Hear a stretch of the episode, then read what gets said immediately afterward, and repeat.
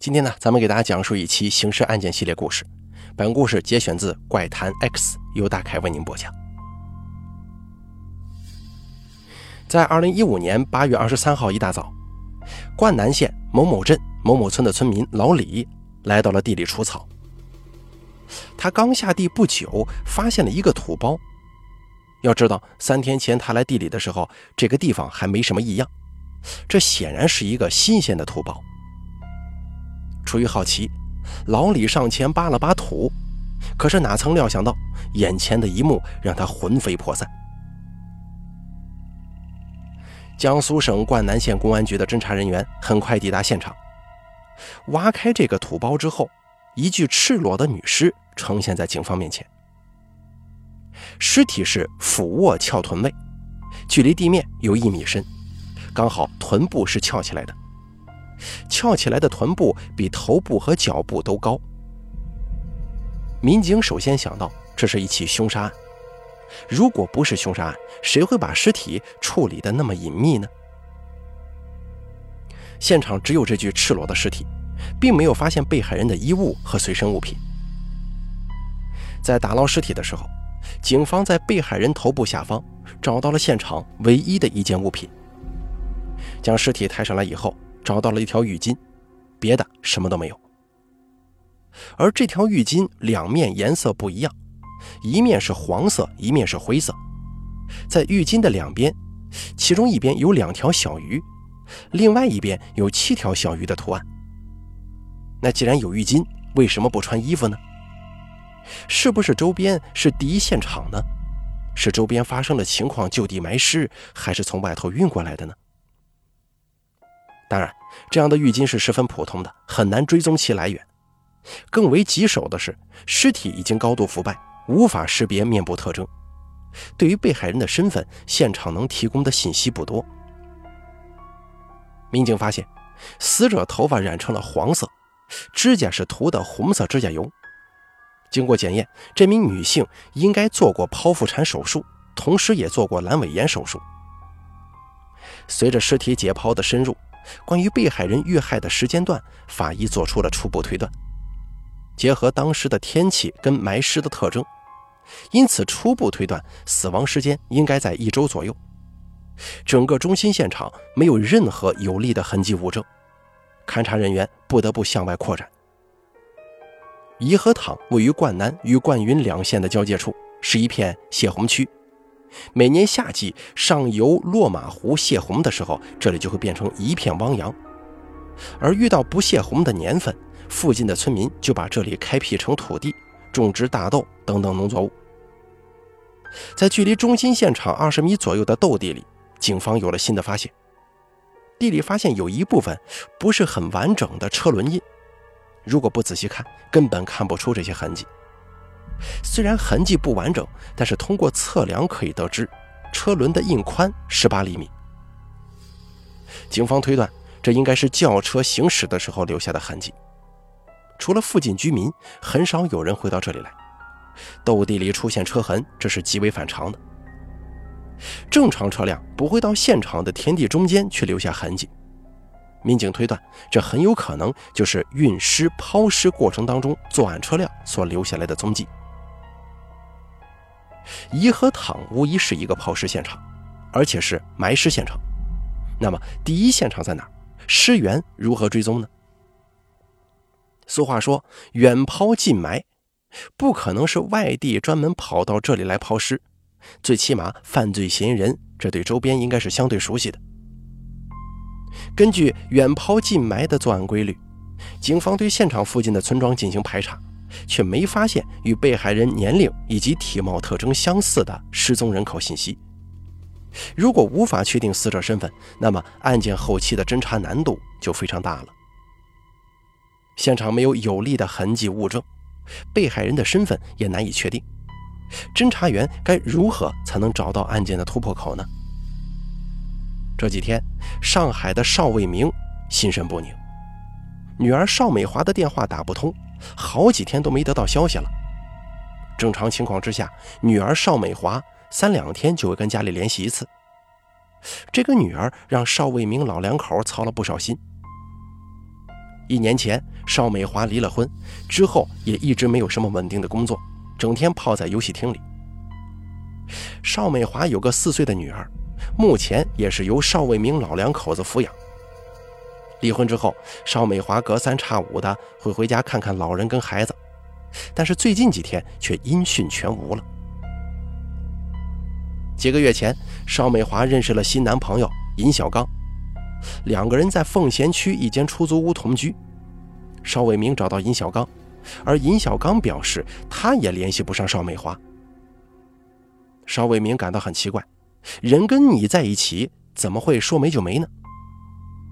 尹小刚当时说：“我也正在找他呢，我也不知道他去哪儿了。”于是两个人商量，还是报警吧。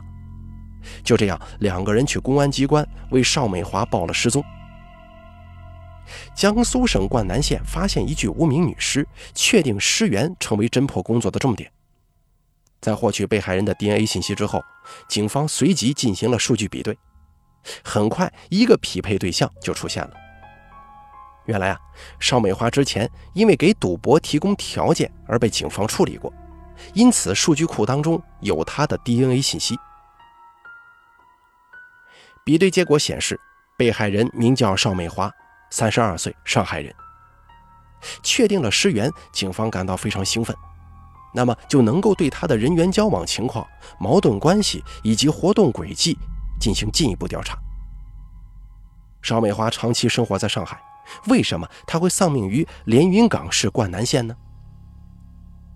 经过调查，民警得知，二零一五年八月六号，邵美华在灌南县的临县灌云县有过住宿记录。宾馆的监控录像显示，八月六号晚上二十一点四十六分左右，被害人邵美华戴着眼镜，穿着黑色上衣来到前台。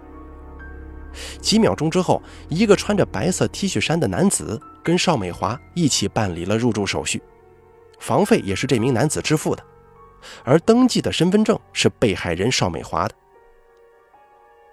登记过程当中，两个人一直在交谈。从两个人的神情动作来看，他们的关系并不一般。两个人感觉比较亲密，民警对这个男子持怀疑态度。虽然民警不能果断地说他就是犯罪嫌疑人，但是可以肯定的说，他对被害人邵美华应该是非常了解的。随后，两个人来到楼上，准备进入房间，但开门的时候好像出了一些问题，于是两个人反身下楼找服务员。这个时候，监控录像捕捉到了两个人正面的形象。虽然监控录像能够记录下这名男子的体貌特征，但是当时这名男子没有用他的身份证去登记住房，因此警方也无法确定男子的身份。两分钟后，两人在工作人员的帮助之下打开了房门，一起进入了房间。在警方目前掌握的线索当中，这是被害人生前最后的活动影像。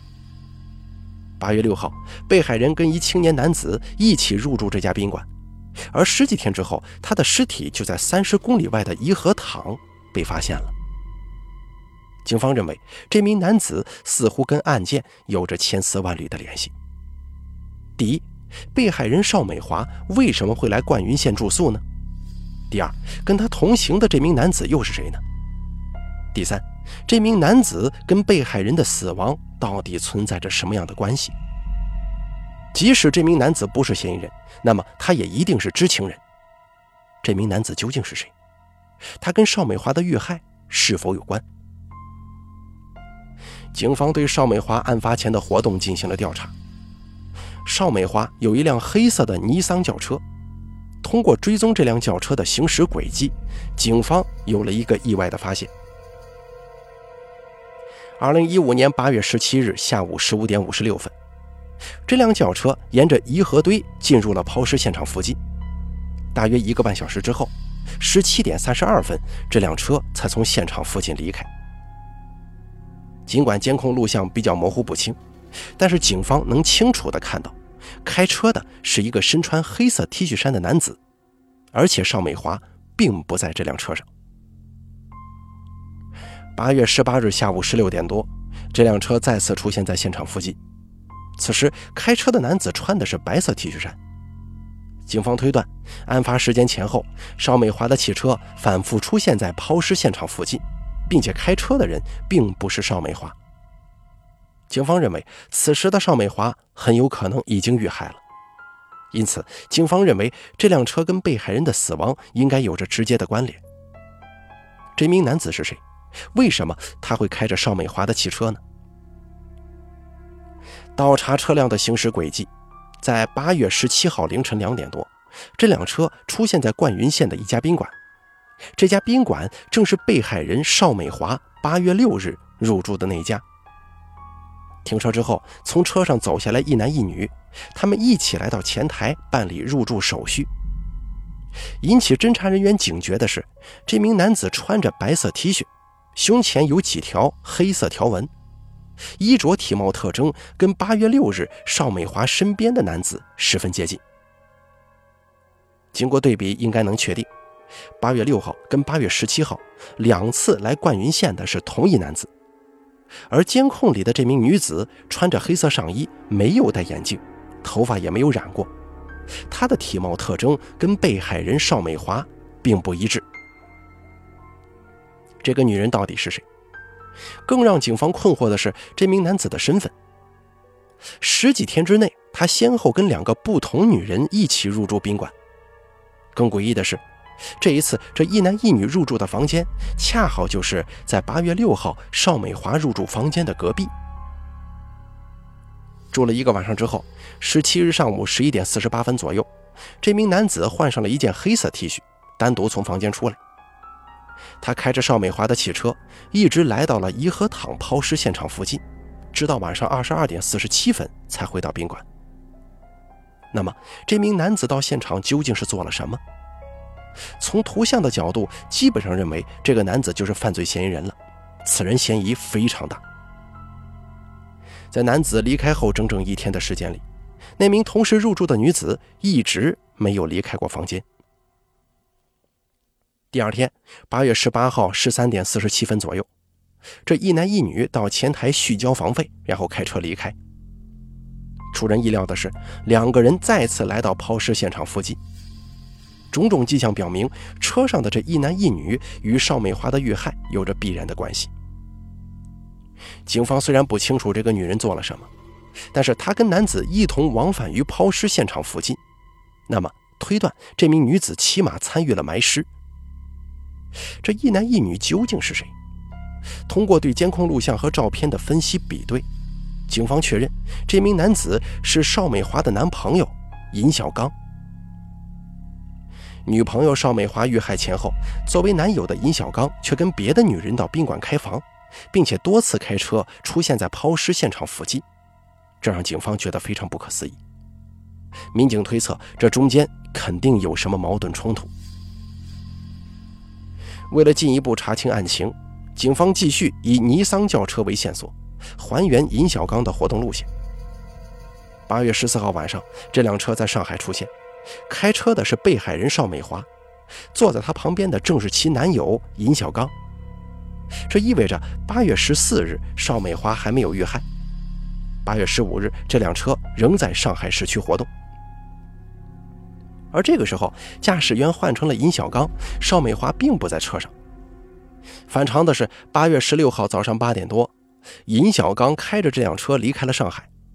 十一点多，从沪宁高速无锡东出口离开高速，进入到无锡市区。晚上二十二点二十五分左右，这辆车的身影再次出现了，从无锡通江大道高速往连云港方向驶去。而此时，警方发现车上的情况发生了变化。上海过来，车上只有尹小刚一个人。到了无锡之后，多了一个女的在副驾驶位置。警方观察到，这个女人跟死者邵美华明显不是同一个人。十七日凌晨两点三十五分，尼桑车来到灌云县，直接开到这家宾馆门口。两个人下车后到前台办理入住手续。至此，事情的真相逐渐清晰起来。邵美华遇害时间应该在八月十五日前后，而犯罪嫌疑人很可能就是她的男友尹小刚。尹小刚作案之后，开车开到五百公里外的灌云县掩埋尸体。然而，尹小刚为什么会在无锡停留，带上这个女人呢？因此，警方怀疑这个女人是知情的，到底知情多少还是个未知数。房间是用这名黑衣女子的身份证登记的，警方查询后确认，这名女子叫陈艳艳。出人意料的是，她竟然是尹小刚的前妻。被残忍杀害的女友，有重大嫌疑的男友。现在又牵涉到男朋友的前妻，案件显得更加扑朔迷离了。这三个人之间究竟有什么恩怨瓜葛，最终导致了这起命案的发生呢？尹小刚跟他的前妻具有重大作案嫌疑，警方立即对二人实施抓捕。而此时，上海尹小刚跟邵美花的出租屋里已经人去楼空，警方对出租屋进行搜查，并没有发现可疑的痕迹物证。尹小刚似乎已经逃窜了，而陈艳艳在无锡打工。到案之后，她与尹小刚一起回到灌云县的原委得以还原。原来，他跟尹小刚都是灌云县人，两个人又是同一个村的，算得上是青梅竹马。二零一三年，二人组建家庭。二零一四年，因为感情不和，冲动之下就离婚了。虽然离婚了，但是两个人的感情依然很好，联系也并没有中断。尹小刚也积极的想跟前妻复婚。离婚后，在上海工作的尹小刚经常来看望陈艳艳，也反复表达过复婚的想法。经过冷静思考之后，陈艳艳心中也有这样的打算，但是她嘴上并没有给尹小刚答复。二零一五年八月十五日早上，陈艳艳突然接到了尹小刚打来的电话，说明天要来找她。果不其然，第二天中午，尹小刚开车来到了无锡，接上了陈艳艳。陈艳艳本来以为他是来接自己去上海的，但是尹小刚到这边之后就说他要回老家。陈艳艳一开始不怎么想回去，但在尹小刚的再三要求之下，就这样两个人离开无锡，经盐城一直往连云港方向开。一路上，陈艳艳感觉尹小刚的精神状态并不是很好。话不多，给人感觉很疲惫。陈艳艳也问过尹小刚是不是出了什么事儿，但是尹小刚总是岔开话题。十七日凌晨，两个人来到灌云县的这家宾馆，住了一个晚上之后，十七日上午，尹小刚独自一人离开房间。尹小刚说要回家，陈艳艳就没有跟他一起，于是他就一个人走了。因为陈艳艳跟他已经离婚了嘛，不方便回去，所以就一直在宾馆里等他。八月十八号，尹小刚以开车兜风为理由，叫上陈艳艳一起再次来到颐和堂附近。在灌云县的几天里，陈艳艳也发觉尹小刚有些魂不守舍，但是尹小刚不愿意告诉陈艳艳究竟发生了什么。八月十九号，两个人从宾馆退房，开车回到上海。在路上，尹小刚的情绪接近崩溃。他告诉陈艳艳自己碰到大事儿了。他说他犯事儿了，把人杀了。陈艳艳问他为什么？你走哪条路不好，非要走这条绝路？尹小刚回答说：“你知道太多对你没什么好处。”出于恐惧，陈艳艳也不敢多问什么。一五年八月三十号。犯罪嫌疑人尹小刚在广东珠海落网，他对杀害邵美华的事实供认不讳。那么，尹小刚为什么要杀害女友邵美华呢？面对审讯民警，尹小刚讲述了一段不堪回首的经历。据尹小刚交代，2015年4月，他跟邵美华相识于上海的一家游戏厅，两个人很快发展成情侣，并在奉贤区的一间出租屋里同居。邵美华有一个女儿，由其父母代为抚养。她每个月需要向父母交五百块生活费，但是邵美华自己并没有稳定工作。与尹小刚相识之后，这笔生活费就变成了尹小刚的负担。尹小刚长期混迹于游戏厅，也没有什么稳定工作。他的主要经济来源是通过放取高利贷来获取利息。尹小刚放出去不少钱，成为坏账。经济状况越来越拮据。正所谓贫贱夫妻百事哀，因为经济，两个人的感情开始恶化。此外，邵美华也跟着尹小刚放出一部分高利贷。由于借款人逃跑，这笔钱打了水漂。邵美华要求尹小刚承担这笔债务。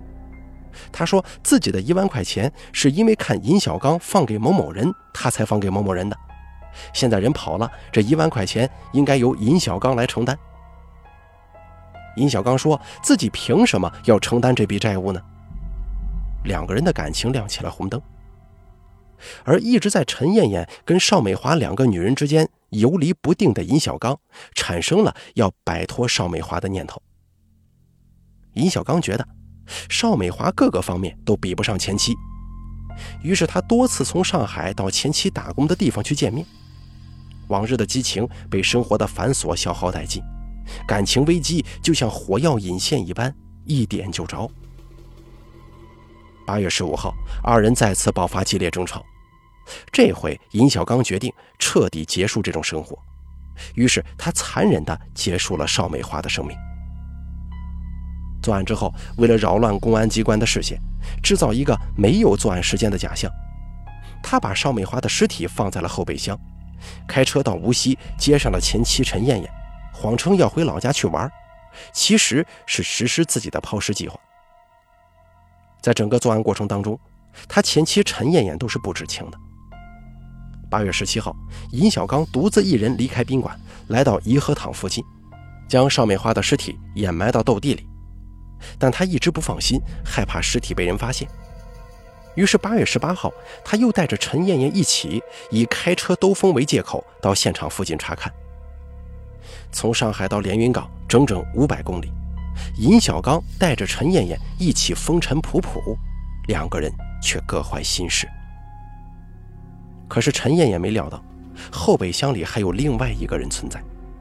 她更想不到的是，尹小刚这一次出发，就再也无法回头了。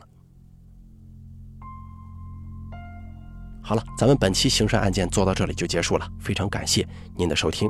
本期案件由大凯为您播讲。